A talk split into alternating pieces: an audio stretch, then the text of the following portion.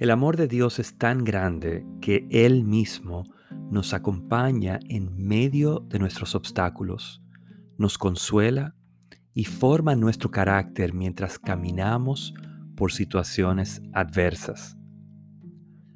Por su parte, el falso evangelio de la prosperidad nos ha dicho que si estoy con Dios, todo me saldrá bien.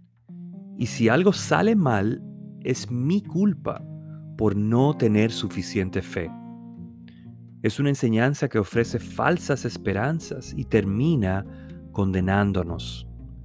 Sin embargo, el Evangelio verdadero me dice que aunque yo sufra, no significa que Dios me haya abandonado.